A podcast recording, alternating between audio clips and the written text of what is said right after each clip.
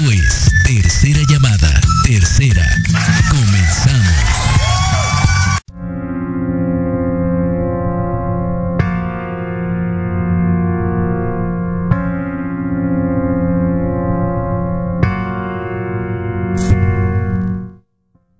de Arriba el Telón. Arriba el Telón con Guillermo Salceda y Diana Marta Calleja. Guillermo, qué gusto como siempre tenerte. Te extrañamos enormemente el programa pasado con Aterciopelados, que por cierto, déjenme platicarles que junto con Joseph Olechowski y siete artistas más invitados, hicieron bueno, vibrar la sala Netzahualcoyos, la tuvieron súper llena.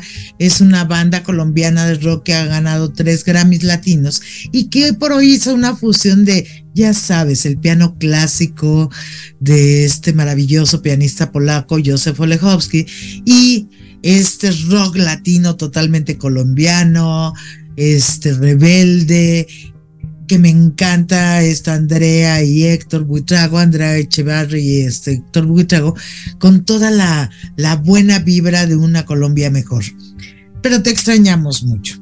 Y entonces, pero, pero lo van a poder ver por TV UNAM, el concierto de Terciopelados y Joseph Olechowski.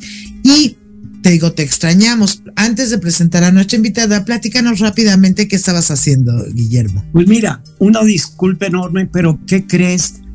Que tuvimos la oportunidad de inaugurar una preciosa galería eh, que es arte y moda en Polanco, en la calle López de Vega 345, esquina Mazarik. Es un concepto totalmente novedoso donde combinamos eh, lo más hermoso en vestidos de novia con una familia que nada más tiene 80 años haciendo vestidos de novia. Y por el otro lado, un promotor cultural que soy tu servidor y donde llevo pues a mis artistas como Leonora Carrington, como José Luis Cuevas, llevo a Bernie, obviamente, claro. el George Chávez, este, eh, y bueno, están grandes artistas en un espacio hermoso en el corazón de Polanco. Y entonces, discúlpame, hermana, pero tenía yo este, este compromiso, pero... Vamos a tener que hacer cosas increíbles allá.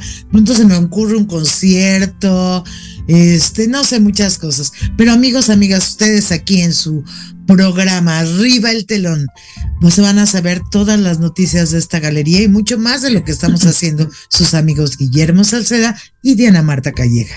Y ahora sí, llegó el momento así cha cha cha chan de presentar a nuestra a nuestra invitada.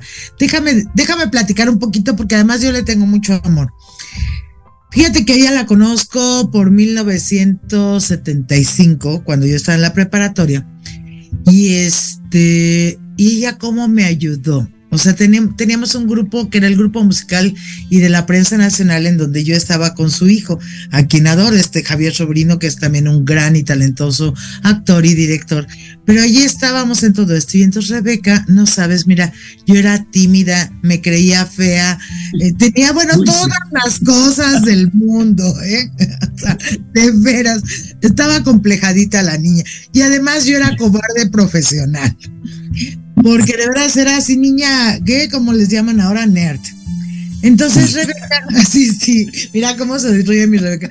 De pronto un día me corté el, para, hicimos hair y entonces estaba la hair de esta, ay, se me olvidó el nombre de la tigresa. Y entonces decían, en la Prepa 4, el grupo musical universitario de la prensa nacional hizo la versión decente de Hair. Entonces llega Rebeca, me corta el pelo, me maquilla, me pone en un traje así todo hippie.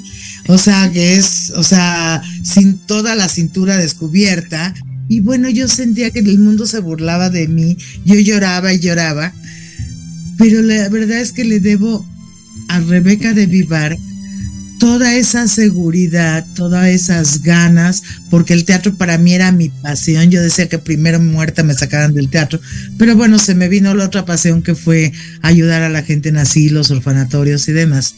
Y creo que pudo la otra, aunque no sabes cómo extraño esta parte de la comedia musical del teatro que era de verdad mi vida y espero, si tuviera otra vida, poderlo ahora hacer. Pero Rebeca me ayudó mucho en eso, porque además, imagínate quién era Rebeca de Vivar. Era, nos va a platicar ella, de mi bella dama, toda una historia de teatro con Manolo Fábregas. Estaba en el diluvio que viene, que el diluvio que viene era el éxito de años y años. Ahí también estaba Javier. Tres años. Este, ¿Cuántos años? Tres años. No, ahorita nos vas a platicar bien todo, pero era toda la carrera de Rebeca de Vivar como maestra, como actriz, como cantante, es un icono de verdad de la música, de la cultura en México y mucho más. Entonces quiero presentar precisamente a la maestra Rebeca Vivar que está con nosotros. Rebeca, bienvenida. Muchísimas gracias. Este es un placer verdaderamente poder verte una vez más, mi niña. Porque para mí, Diana Marta siempre será mi niña consentida. Porque la conocí, pues prácticamente una niña. Y he estado junto de ella toda, toda una vida. Y ha sido un verdadero placer ver cómo ha crecido día con día, se ha desarrollado en una forma verdaderamente increíble. Diana Marta, la señora licenciada Diana Marta. Yo la quiero. Oye, Rebeca, déjame decirte algo antes de, de comenzar. Yo soy el mayor de la reunión, A el ver. más viejo. Bueno, este, te aseguro, eso quiere decir, estaba yo embelesado leyendo tu currículum. ¿Por qué embelesado? Porque tenemos cien mil coincidencias. Te voy a dar un dato que te va a gustar mucho. Te voy a dar el dato de Madrid, 11 de marzo de 1977. Estaba yo sentado junto a Sandro Giovannini, no sé si te suena, Claro a, que sí. A Pietro Garines Ajá. y estaba Yara Fiastra. No sé si te suenan esos nombres, porque fueron los creadores del diluvio que vino. Bueno, este, eso te da una idea desde cuando eh, tengo yo eh, esa afinidad contigo. Bueno, eh, y además te voy a decir algo, este programa Arriba el Telón se engalana contigo por la sencilla razón de cuántas veces habrás visto subir el telón en tu vida. Uy, Miles. Si solamente el diluvio que viene, ¿te acuerdas? Fueron 1800 representaciones, eh, pues de ahí arregúlale en tu carrera. Yo me he quedado embelesado con tu currículum, lo he disfrutado porque he disfrutado una a una de todas tu, tu maravillosa trayectoria. Gracias. Eh, Muchas Yo gracias. siempre, siempre, Rebeca, al contrario vuestro, yo siempre he estado atrás de bambalinas. Eh, mi trabajo ha sido qué importante. Estar siempre, siempre he estado, Rebeca, atrás de los reflectores. Y te voy a contar rapidísimo por qué. Y si lo sabe mi hermana Diana Marta, la cual amo. Pero te voy a contar por qué, mira, yo me considero a mí mismo, Rebeca, y te va a gustar el término, te lo quiero eh, eh, compartir. Yo he sido siempre el pájaro feo. Y ahorita te voy a decir por qué soy el pájaro feo. Porque una vez el maestro Alejandro Jodorowsky, que tú has de conocer, Claro que sí. Ale- Alejandro un día me dijo, eh, tú eres promotor cultural, entonces tú eres el pájaro feo. ¿Y sabes por qué? Porque un día iba yo por una avenida y en un escaparate había un ave muy bella cantando precioso y junto estaba un ave feo, un pájaro feo. Y yo entré a la tienda y dije, oiga, qué hermoso canta esta ave, me gustaría comprarla. Y me dijo el de la tienda, sí, nada más que se vende con el pájaro feo. Dijo, oiga, pero el pájaro feo, ¿por qué? Dice, es que el pájaro feo es el compositor. O sea, vaya, nada menos. Entonces, eh, yo siempre he estado, soy el pájaro. Ahora, ahora que ya supiste a lo que yo me dedico, pues habrás visto que yo he seguido toda tu carrera en el teatro desde bambalinas, o sea, desde la parte de adentro y tú en el escenario. Con lo cual, pero disfruté, fíjate, disfruté mucho simplemente leyendo tu currículum. ¿Cómo la ves? Ay, muchísimas gracias. Es que en realidad yo empecé muy pequeña. ¿A qué edad empiezas, Rebeca? A los cuatro años, no la primera vez que se levantó el telón y yo canté a los cuatro años. Wow. posteriormente estuve haciendo cine para mí era lo máximo. Ah, como a los ocho años me tocó trabajar en una película que se intituló El Rancho Chico, que era una réplica del Rancho Grande, aquella mm. preciosa obra que hizo Tito Guizar. Y nosotros éramos niños. Me tocó cantar junto eh, en toda, eh, toda la película. Éramos Eligio Mendoza, estaba chiquito, Amalia Mendoza, que ahí hicimos que fue para mí mi hermana, y a uno de los curripipis, que fue uno de los grandes, este, que trabajó mucho con el trío de los diamantes, era el que tocaba la guitarra precioso, el gran, no, no era el grandote, era el chiquito. Bien, Resulta de que hice varias películas porque para mí era como lo máximo el cine. Con Jorge Negrete, con María Félix, con, eh, con todos los grandes, los grandes. Resulta de que en una ocasión, siguiendo, yo seguía estudiando, además seguía yo estudiando, no era nada más por dejar todo por, por, el arte, no. Me exigía mi mamá y mi papá que yo siguiera estudiando. Yo estaba en una escuela inglesa, la Helen Hurley Hall, que era una extraordinaria escuela aquí en México, en mi época. Hago la aclaración, en mi época. Pues resulta de que en una ocasión estaba yo en mi clase de, de equitación con Mariles, porque desde el cine nos mandaban a Lilia Prado, a, a muchísimos artistas que empezaban y otras que ya estaban trabajando en toda forma, nos mandaban a tomar las clases de equitación. Bueno, yo estaba en mi clase de equitación, estuve corriendo, estaba ya te imaginarás, toda sudorosa, con la tierra toda pegada en la cara, en fin, pasa el señor que nos estaba representando, que trabajaba también en el cine, a Lilia y a mí. Va con Lilia, Lilia muy arreglada. Y yo en una facha con el pantalón de montar, las botas y demás. Nos llevan al teatro, al teatro lírico. Bueno, yo estaba muy cansada, la verdad, estaba muy cansada. Pues ya entramos al despacho, pues el señor, el, empresario, pues mucho gusto, mucho gusto. Vi un sillón en un rincón, corrí, me senté. Yo no tenía nada que hacer ahí. Entonces estuvieron hablando de la cosa del contrato para Lili, al fin y todo.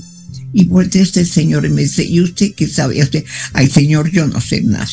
Yo no sé hacer nada. Este señor le dice, ella canta. Ay, me gustaría mucho escucharlo. Lo que yo canto no le va a gustar. Trae él mi portafolio con, con mi música. A ver, me gustaría escuchar acá Madame Butterfly, el área de Madame Butterfly. Se la paso al pianista, estaba la orquesta porque estaban ensayando. Yo me metí al foso con los músicos a cantar. Terminé de cantar el área de Madame Butterfly. Me aplaudieron los músicos, me aplaudió el empresario. Brinqué otra vez, me senté en una de las butacas a descansar. Yo quería descansar, yo quería estar en mi casa ya. Cuando viene y me dice, fírmale aquí. ¿Qué tengo que firmar? Tú fírmale. Pues, estaba yo tan cansada que firme sin ver ni qué que firmar. Me dice, mañana tienes ensayo. ¿Yo qué? Así, sí, a cantar al teatro lírico. ¿Cómo ves? Y cantaba arias de ópera porque les, le gustaba al público, era lo que le gustaba. Cantaban ahí, pues inclusive me tocó trabajar con muchísima gente que cantaba divino. Bueno, ahí me tienes, gran temporada en el teatro lírico. Luego otra temporada con el señor que le decían el panzón Soto, Roberto Soto. Mm, Grandes compañías, este, y de pronto empiezan a, me hablan y me dicen, fíjate que están tratando de conseguir muchas cantantes y no sé qué para una gran comedia musical. Ahí va Rebeca de Vivar. Ahí va. Empecé que cantaba áreas de ópera, porque me preguntaron, porque yo empecé a cantar música romántica. No, no, no puede cantar algo más. Claro que no. Desde luego, mi fuerte pues era ese. Empecé a cantar las áreas de ópera. Fueron más de, yo creo como cuatrocientas y pico aspirantes al papel principal de la obra. La obra se intitulaba Mi Bella Dama, My Fair Lady. Él estaba haciendo en Estados Unidos eh, esa obra con un gran éxito, no te puedes imaginar. Total, fue una historia de lo más curiosa que te puedes imaginar. Me, ya me traían, traían para arriba, para abajo, me, tuve que memorizar tres fragmentos de la obra, las memoricé. Pero ahí tienes que Estela Inda esa gran actriz mexicana, premiada en Candy en Venecia. Comadre mía, le, platiqué, me dice, vamos a leer la obra. La leyó y me dice, mira, si yo tuviera que hacer la obra, esta parte la haría así y esta otra parte en esta forma y esta otra. Pero se me, me quedó muy grabada, inclusive parte de los diálogos. Tuve que regresar el, el libreto, ¿ves? Porque nada más me lo habían prestado para que lo memorizara. Faltaba nada más Mario Ruiz Almengol que me escuchara cantar para entrar yo a hacer la obra. Cuando llego al teatro, este, él estaba en el foro, no, no, no me sirve. Yo me quedé sorprendida porque, a ver, ¿a quién era yo? no me había escuchado. Y me dijo que no, no le servía, por lo tanto, fuera. Porque quería meter a una artista ex, ex, ex, ex. Por fin, pues, me dijeron, yo había tenido, fíjate, con la única persona que yo tuve una dificultad en toda una vida artísticamente fue con esta persona. Dije, yo no trabajo porque me dice Manol, te quedas como suplente. Le dije, no, no, no, trabajar con ella ni de chiste. Pues resulta de que, ay, me voy llorando con Magdalena. No, hombre, Magdalena, yo no lloraba. Yo era una cosa que me ahogaba. Ahí tienes que me abrazó Manolo, me abrazaron varias personas que estaban ahí. a todos nos han pasado muchas cosas, pero a mí no me había pasado. Bueno, ahí me vengo caminando de este teatro Insurgentes hasta acá, como Magdalena. Llore y llore hasta hasta la casa de ustedes. Ay, llore, llore, llore, llore.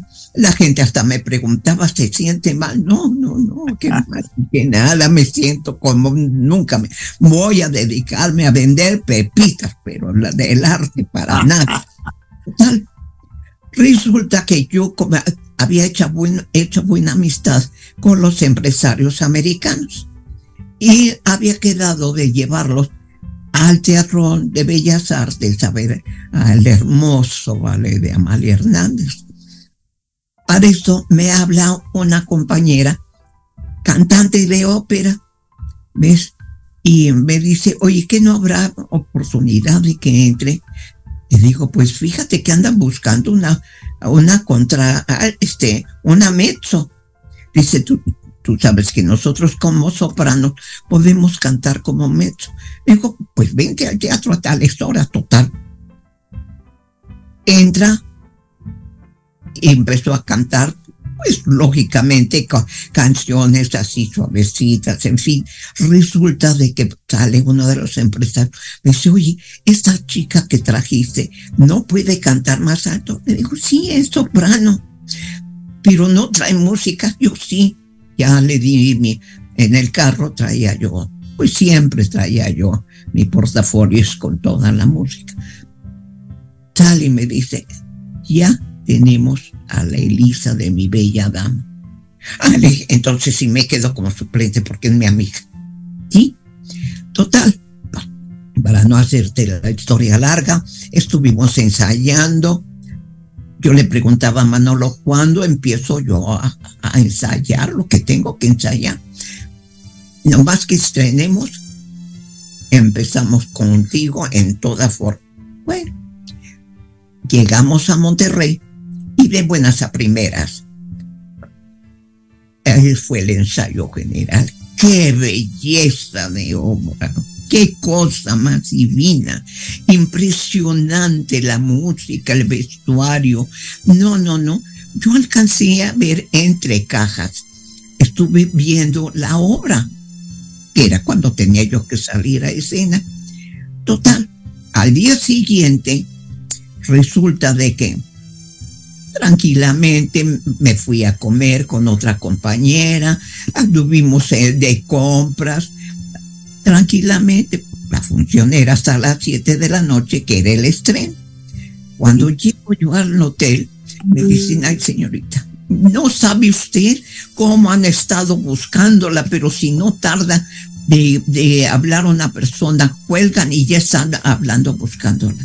A mí, pero ¿por qué?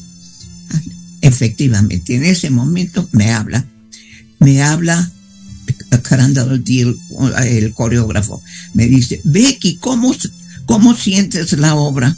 Muy bien, muy bonita, preciosa. No, no, no me entiendes.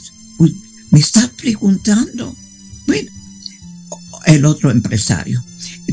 todos los empresarios, pero yo no entendía qué me querían decir con eso de que cómo veía yo la obra.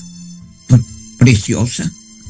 Cuando me habla Manolo, me dice, Becky, tenemos un serio problema. Le digo, ¿cuál? Pues acaban de operar en la madrugada a Cristina Rojas. Se le, se le reventó este bueno, no, no, no, no, no, no, no, no, tremendo. La, el apéndice se le reventó a Cristina estuvo de muerte la muchacha, me dice, nos dicen esto, puedes hacer la obra, pero si no me la sé, pues, como quiere. Tienen muchas ganas de hacerla, ¿no? Es tu oportunidad. Te doy cinco minutos porque nos dijeron que si no haces la obra, nos pueden tener aquí el tiempo que esté hasta que no esté bien Cristina Nada más nos pagan el hotel y la comida. Pero tanto como tú, como yo, tenemos nuestros hijos, nuestros hijos. les mandemos dinero porque necesitan comer, necesitan para ir a la escuela. Imagínate a Manolo con ese, con ese drama, con esa voz tan... Sí, sí, sí, sí. Colgué, volvió a marcar. Dos minutos, volvió a marcar. ¿Qué pasó? Acepto, Manolo. Me atreví a hacer la obra de mi bella dama. Tenía yo la idea, sabía yo esos parras, esos parlamentos, pero no me la sabía yo completa, pero más o menos tenía yo la idea de lo que me había hecho ver Estela Inda de la obra. Ahí tienes, se levanta el telón, me dice Manolo, vamos, en el nombre de Dios, vamos, Rebeca. Se levanta el telón y yo veo aquello negro, negro, ah. negro. Dije, no hay, porque salió Manolo a decirle lo que pasaba, ¿no? Y que desde luego que la persona que quisiera pasar podía pasar por su, el costo de su boleto. Bueno, gran silencio. Se levanta el telón y yo veo aquello. Dije, no, pues todo el mundo se fue. Claro, todo el mundo se fue. Empiezo y empiezo, bla, bla, bla, bla. Me lo sabía muy bien. Y de pronto me quedo en blanco. Y ahí viene Manolo y me, entre dientes y yo que me confié pensando que era una actriz y qué sorpresa, una porquería. Esto no lo pude soportar, lo de porquería no lo pude soportar. En ese momento se me viene a la, a la memoria los diálogos y me sigo de frente, bla, bla, bla, bla, bla, bla. Terminamos toda esa escena Viene una escena en que me subían arriba de un bote de basura, me daban una manzana y, una escoba. Y empiezo a cantar, termino de cantar. Y ahí viene una ovación. Me di cuenta de que el teatro estaba a reventar. Y ahí me crecí. Oí ese aplauso y me crecí y andaba el traspunte con con el libreto los fragmentos que tenía yo que hablar, que lo que tenía yo que decir, y Manolo también, entre dientes, diciéndome los diálogos. Así saqué, estrené la gran comedia musical, Mi Bella Dama. Fantástico, fantástico. Este inicio, valor mexicano. Este inicio de entrevista está increíble y ahorita vamos a hacer un recorrido muy rápido por toda la trayectoria de Rebeca porque es enorme, pero aquí nos están diciendo que nos tenemos que ir a un corte. Nos vamos a ir a un corte de un minuto. ¿Estás de acuerdo, Guillermo? ¿Está de acuerdo, Cabina? Vámonos a algo muy, muy rápido porque tenemos con Rebeca para no uno, ni dos, ni tres, siete programas, pero tenemos que reducirlo a esta próxima media hora que viene. Así que van a oír en el, en el intermedio de, un, de uno o dos minutitos, hay esta maravillosa composición del maestro Joseph Olechowski, que es Amanecer, y regresamos lo más pronto posible a tu programa, Arriba el telón.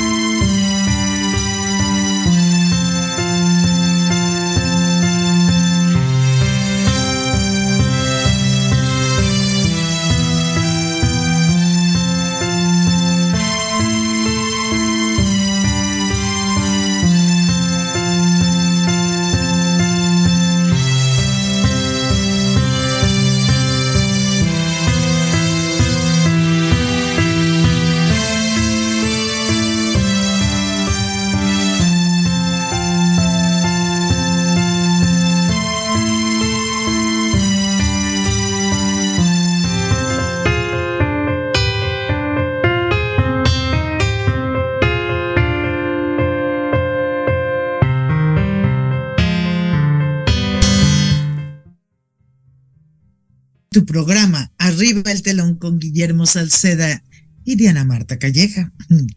Pero hoy con una invitada muy, muy especial que es doña Rebeca de Vivar, que ya nos platicó el inicio de su carrera, pero además saben que hizo hasta el beso de la mujer araña, Anastasia con la que estuvo fascinada mi hija, el diluvio que viene, bueno, a ver, haznos un breve recorrido porque nos quedan 30 minutos de programa, Rebeca. Bueno, brevemente. Ah, yo hice teatro cantando. Tuve la suerte también de trabajar nada menos con Pepita Envil y su esposo, don Plácido Domingo. Ahí conocí al terrible y hermoso amigo mío de toda una vida, Plácido Domingo Jr. Bueno, aparte de eso, que hice opereta, zarzuela, comedia, empecé con las comedias musicales.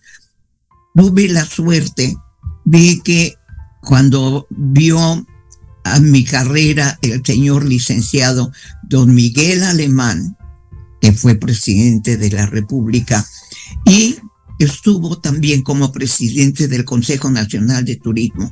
Me mandó a las internacionales cantando lo que yo no cantaba, pero me gustó muchísimo. Mi música, música mexicana. Fui casi, recorrí casi toda la Unión Americana, parte de Centro Sudamérica. Para mí fue algo verdaderamente extraordinario porque fueron, no fue un día ni dos de gira, fueron varios años entonces, aparte de eso, tuve la suerte de que con Mario Alberto Rodríguez, ese gran tenor mexicano, qué voz de hombre, ah, nos contrataban a los dos para trabajar en diferentes lugares, inclusive hasta bares de lujo, lugares así preciosos de lujo. Cantaba yo primero, cantaba él, y luego cantábamos a dúo y gustaba mucho. Eh, así hicimos varios programas em, este, para la televisión, que por cierto los tengo yo grabados, esos famosos programas de cantando las zarzuelas y operetas preciosas con Mario Alberto, con una compañía musical preciosa, en fin. Entonces yo no he parado de trabajar. Hasta últimamente que, pues desgraciadamente, tuve un pequeño problema y un mal paso. ¿Cómo que un mal paso, Rebeca? Me caí. me caí. Pero no lo vuelvo a hacer, ¿eh? No. Entonces, pues, ya he dejado ahorita por el momento de trabajar. Me, me eh, trabajé yo con Manolo, primero pues estrené, tuve el privilegio de ser quien estrenó la primera comedia musical grandiosa aquí en México y nada menos que en el señor teatro don Manolo Fábregas. Con él tuve la oportunidad, trabajando con él, de aprender tanto como no te puedes imaginar, Memo.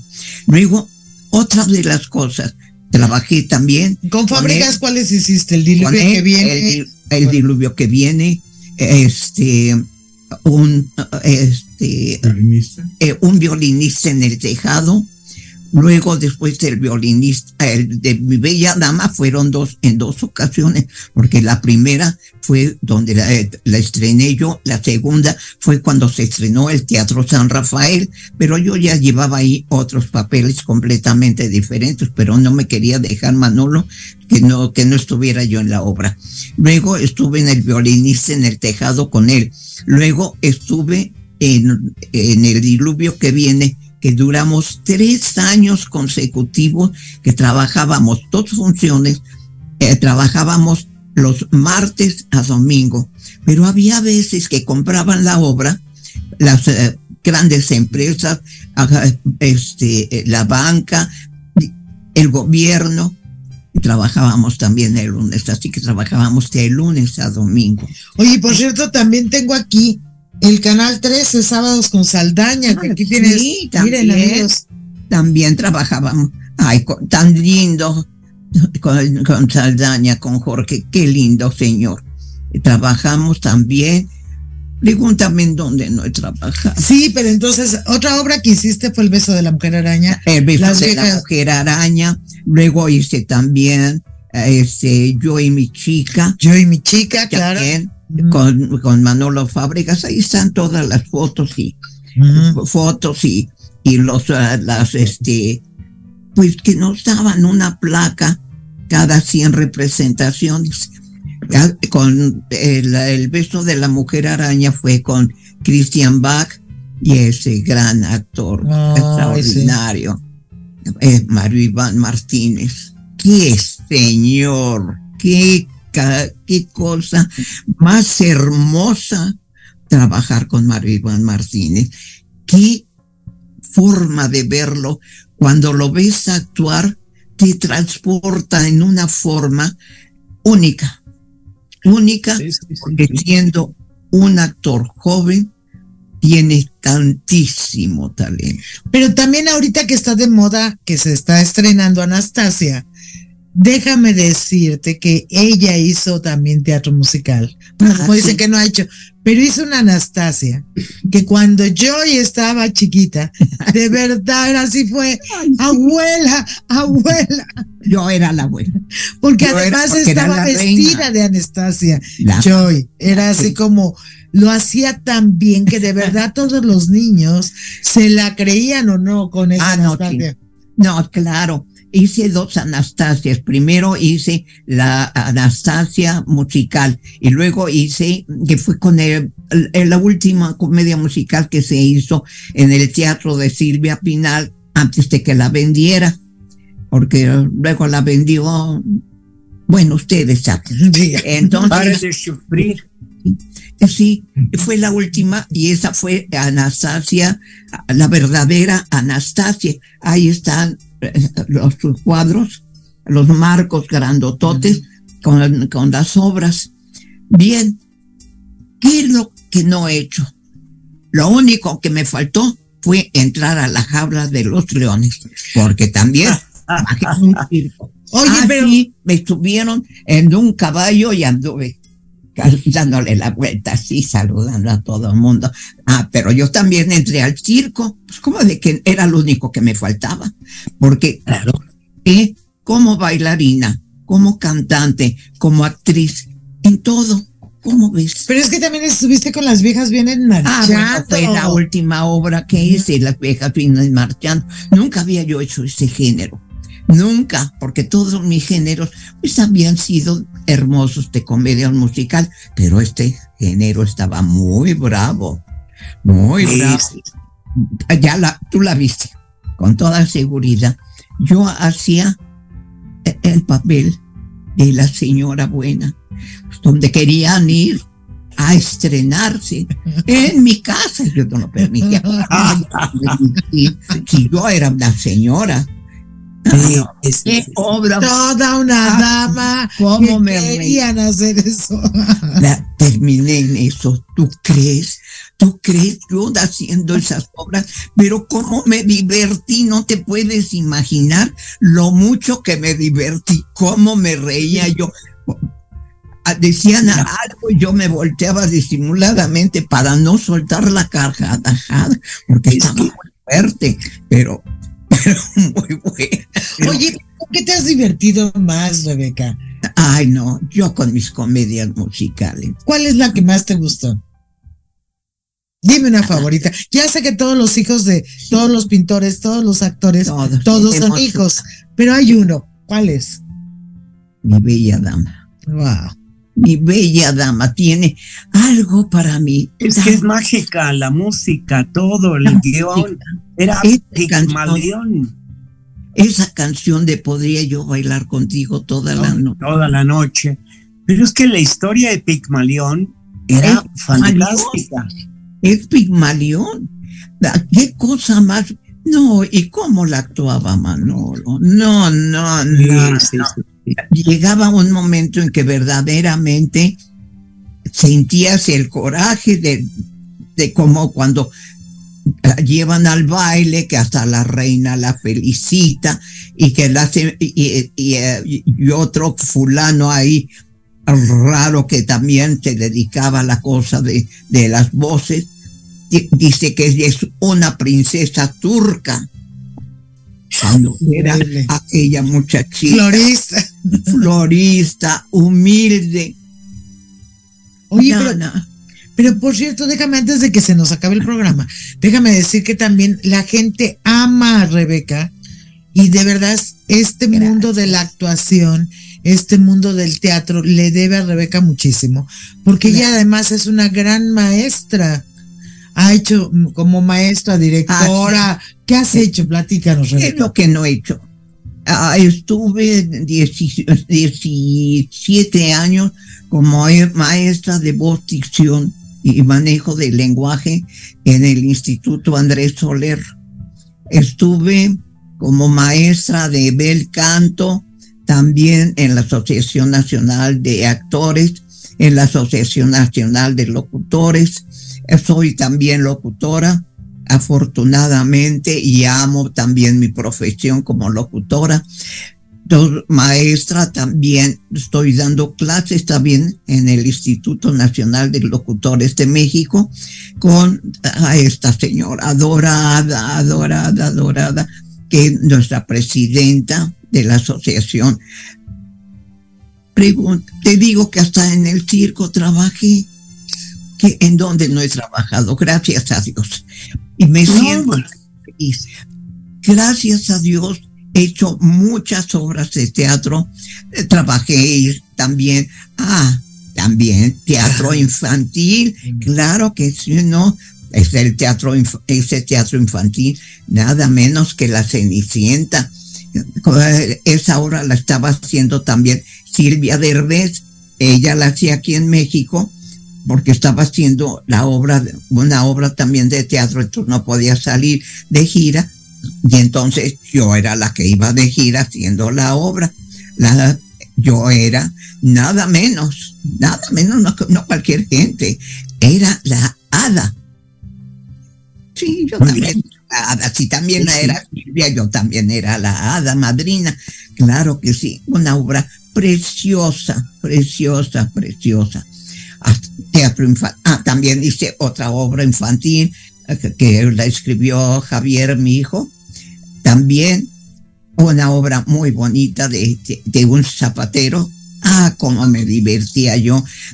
También he hecho teatro infantil, pues no se crean que no, pues también teatro infantil es muy, muy lindo, muy divertido. Por eso es que llevas la profesión eh, tatuada en tu cuerpo y eso es maravilloso, porque quiere decir que has vivido a plenitud todo lo que has querido hacer y lo has hecho fantástico. O sea, en mi caso te digo que solamente leyendo tu currículum ya pasé un rato fantástico. Por eso le digo a Diana Marta que a mí me encantaría que siguiéramos charlando contigo porque a mí me apasiona todo lo que nos has contado, porque más tienes una forma de relatarlo fantástica. Te felicito, Becky. Oye, eres un lujo. Rebeca, te, todavía este hay algún sitio de Facebook o de algo donde te puedan seguir. Este, sigues, ya no sigues dando clases, ¿verdad? Eh, no, sí, sigo ¿Ah, dando clases Claro, tanto aquí también en la casa de ustedes estoy clases de A ver, amigos. Y clases también de actuación y clases también de voz y dicción. A ver, amigos, amigas, escuchen, no se pueden perder esta trayectoria y esta experiencia. Rebeca sigue dando clases de voz, dicción, y manejo de lenguaje Claro manejo del lenguaje. Claro que sí, porque es una cosa muy importante. Ahorita tengo yo dándole clase también a un embajador de México. Él lee de maravilla, pero a la hora que quiere él hablar directamente al público, no puede. Entonces, hemos estado trabajando la voz y no veas cómo habla. Divino divino. Pero ¿y cómo se pueden comunicar contigo en el Facebook? ¿En dónde? ¿O cómo, o cómo se, cómo logran para a pedirte clases? Bueno, a través de la Asociación Nacional de Actores, ahí pueden tomar mi número telefónico. A la casa de ustedes está en la avenida Durango 215, letra B, y estoy a sus órdenes para lo que me necesiten. Y yo vuelvo a decir eso, yo soy un artista que creo que nací artista y artista voy a vivir hasta el último día de mi vida dándole gracias a alguien muy importante en mi vida, que es todo para mí, Dios, que Dios me dio la facultad y nunca tendré lo suficiente voz para decirle gracias por lo que me dice, porque lo he podido vivir, porque un día he sido princesa, otro día he sido reina, otro día he sido vendedora de flores, otro día he sido una campesina, he sido todo, he vivido tantos personajes, tantos, porque los he vivido. Eso es lo más importante. Yo creo que cuando uno actúa, tiene uno que sentirlo, sentir lo que estás diciendo, cómo lo estás viviendo, porque es la única forma de que el público lo capte. Cuando tú verdaderamente das eso al público a través de algo que es maravilloso, tu voz, tu voz hablada, esa voz que tú en un momento dado haces que el público lo sienta, lo vibre. Es algo tan importante. ¿Y cómo lo puedes hacer? Viviéndolo. Porque si tú no lo... Te, te voy a contar, déjame que te cuente rapidísimamente que yo en la producción teatral, yo nunca veo hacia el escenario, veo hacia el público. Y el público me dice con su expresión lo que está pasando en el escenario, ¿de acuerdo? Claro que sí, desde luego. La expresión, mira, el público está captando lo que tú estás diciéndole. Por lo general, exceptuando lo que sean las obras históricas, todas las demás son obras que ha escrito X persona. Bien o mal, a ti te toca como actor como actriz desarrollarla. Si tú la desarrollas bien, el público lo siente, lo vibre, lo va vibrando y en el momento en que te cae el telón, ese aplauso, ese aplauso, ¿con qué puedes decir? Más que allá arriba, gracias Señor. Ahora déjenme decir, exactamente, déjenme decirles algo muy importante. Rebeca lleva toda una trayectoria, canta bel canto, canta, o sea, ha sido grande entre los grandes y sigue siéndolo. Pero hay una cosa muy importante, no se dejen engañar amigos por gente que dice que te enseña a cantar o a actuar o a mover, que no trae la trayectoria. De verdad, he, conocido estudios que hasta te lastiman la voz, pero te hablan tan bonito, pero de verdad te hablan tan bonito que hacen que técnicas, mira, la mejor forma de saber si puedes tener un buen maestro es alguien que siga dando canto, que siga cantando, que siga hablando, que siga haciendo las cosas y que haya tenido la trayectoria como la ha tenido Rebeca de Vivar. Rebeca de Vivar, de verdad la pueden buscar en la Asociación Nacional de Actores, aquí como ella dijo en Durango 215B, quieren trayectoria, quieren realmente cantar, hablar, actuar, aquí está una gran maestra, Rebeca de Vivar. Oye, Rebeca, Rebeca y Diana Marta, un segundo, mi reina, déjame porque, no, es que rapidísimo, mira, ahora decía Becky hace un momento que estuvo cantando por todos los Estados Unidos llevando a México. Becky, ah. ¿cómo ves que hoy es nuestro último programa de Arriba el Telón? Tú este, nos has hecho el honor, eh, yo muy agradecido, admirado de, de conocerte y eh, pero te cuento que en nuestro próximo programa tomamos un nuevo giro que te va a encantar, que se va a llamar De México para el Mundo. Claro que sí, y va a ser un gran este, para, satisfacción para mí poderles cantar lo que ustedes gusten, con todo mi corazón.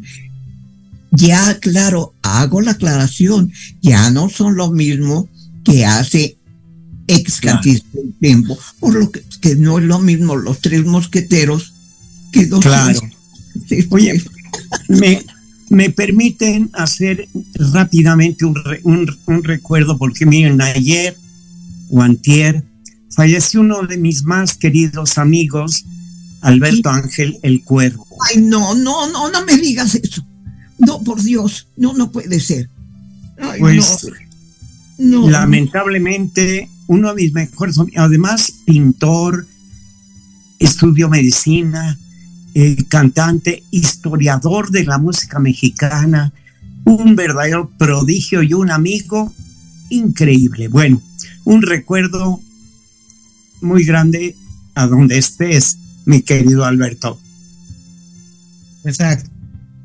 Un gran, gran icono también de la música y de las trayectorias de México. Y bueno, amigos, por si Tú trabajaste también con él. Sí, sí. No, nos tienes que platicar, Rebeca. Pero se goza con esta noticia, pero con hay otra noticia buena. Este próximo sábado a las 11:30 en el Munal va a estar la maestra Cristina Ortega, que está en México, y el maestro Joseph Olechowski en un concierto de concertistas de Bellas Artes. No te lo pierdas, es entrada libre. Y bueno, también va a haber, este, el viernes van a tocar una pieza de saxofón de la maestra Joy Chávez. Tenemos muchas cosas, pero tenemos muchas más para el próximo miércoles en tu programa. Arriba el telón. Muchas gracias, Rebeca. Qué gusto tenerte a ti. Muchísimas gracias a ti. Y a ti, mi amor. Un beso muy grande. Entonces te esperamos el próximo miércoles en Arriba el telón con don Guillermo Salceda y tu amiga de siempre, Diana Marta Calleja. Gracias.